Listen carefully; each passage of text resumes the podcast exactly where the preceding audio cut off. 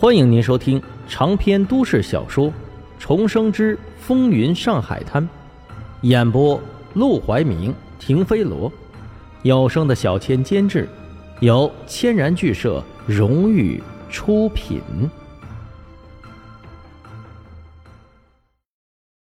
第二百二十六章：风生水起的杜月笙。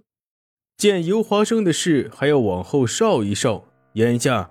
三星公司却是开办的红红火火，除了自购自存自销一条龙之外，三星公司做的最让那些流氓大佬眼红的一件事，便是收税。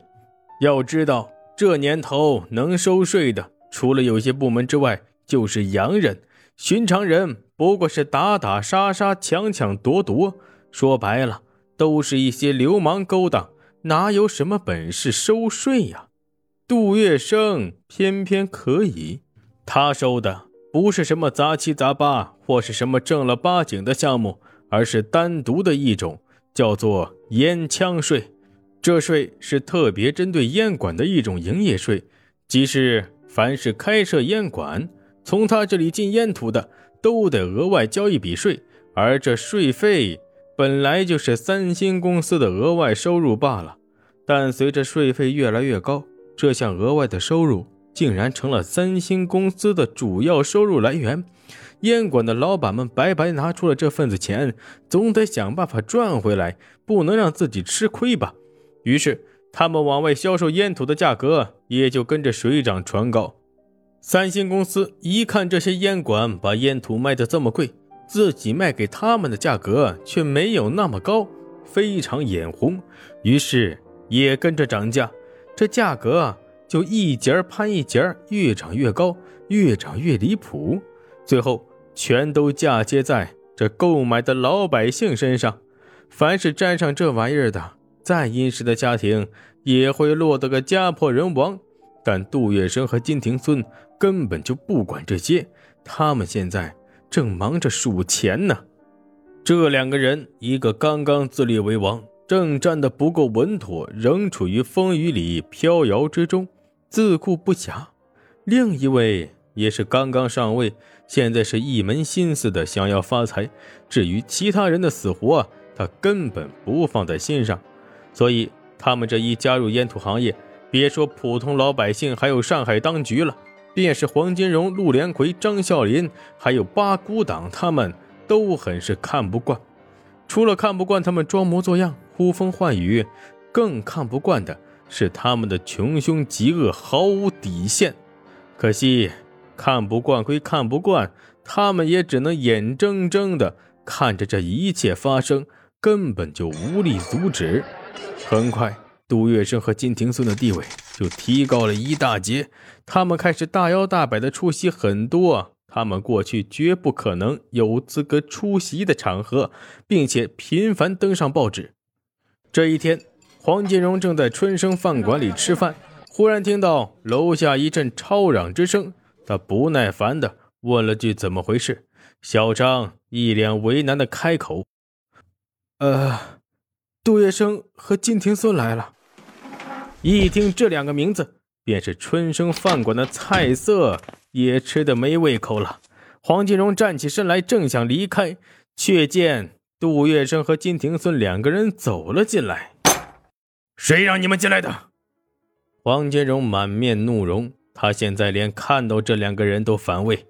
杜月笙什么都没说，他身后的金庭孙才是他的发言人。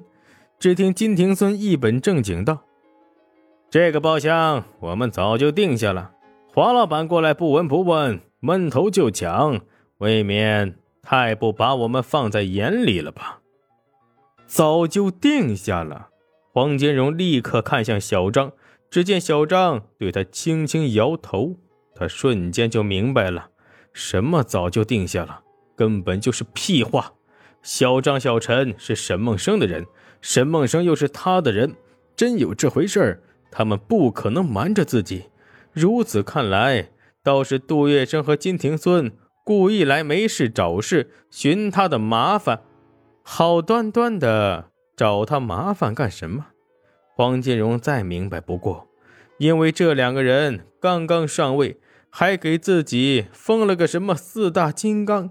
他们迫切的需要通过和自己相提并论、打压自己的方式获得认同感，并且让整个上海市的人知道，他们不单单是在报纸上赢了黄金荣，往后在上海市，他们也可以彻底的和黄金荣平起平坐了。揣摩出这一点，黄金荣就懒得和他们冲突。有冲突就会有故事，有故事就会传出去。不管怎么样，对黄金荣的名声来说都不好听，但他也不能直接离开，离开就等于默认他不敢得罪杜月笙和金庭孙。于是，黄金荣想出了一个好主意。他忽然笑眯眯的朝杜月笙和金庭孙伸出了手。相逢即是缘，两位不如坐下来喝一杯。金庭孙一看，哈，黄金荣竟然也有害怕他们的一天，请他们喝酒，这不正好可以拿来大做文章？就说黄金荣偶遇杜月笙，一心求和，竟主动邀酒。这件事一定可以博个满堂彩。杜月笙也感到高兴。他在黄金荣手下做了这么久，又在林桂生手下做了那么久，心底深处对这两个人虽然恭敬，但他们却不把他当人看，而是去重用那个沈梦生。这件事他一直耿耿于怀。如今他凭借着自己的力量，让黄金荣。不得不对他刮目相看，而至于沈梦生，仍然只是一个赌馆的老板罢了。他们再也追不上他的脚步。从此以后，反而是黄金荣要养他鼻息的，在上海市生活。于是，他带着金庭孙顺从的在桌前坐了下来。哪知道他刚坐下。黄金荣端起桌上的酒，就朝杜月笙泼了过去。哗啦一声，杜月笙嘴边还带着得意的微笑，就被直接泼了一碗酒，当即脸色就拉了下来。金庭孙也拍案而起，但很快就被黄金荣背后的达子和道哥给震慑住了，不敢乱来。哼，杜月笙，你给我记住，你一天是我的马仔。就一辈子都是我的马仔，想骑在我的头上，下辈子都不可能。黄金荣把碗丢到地上之后，便在桌子上丢了一百块钱，扭头离开了春生饭馆。小张和小陈把黄金荣送到门口，然后回头看一眼无比僵硬的杜月笙和金庭孙，不禁对视一眼，心里暗暗偷笑，走上前去问道：“二位吃点什么？”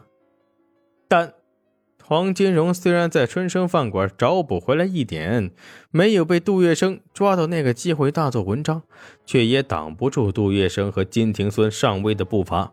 很快，不管在任何场合，当有人提起黄金荣、陆连魁和张啸林这三位大鳄的时候，后面总会再跟上一个杜月笙，有时候甚至还会捎带着金庭孙。这两个人到底是捆绑着三大恶，把四大金刚的名号给宣传了出去。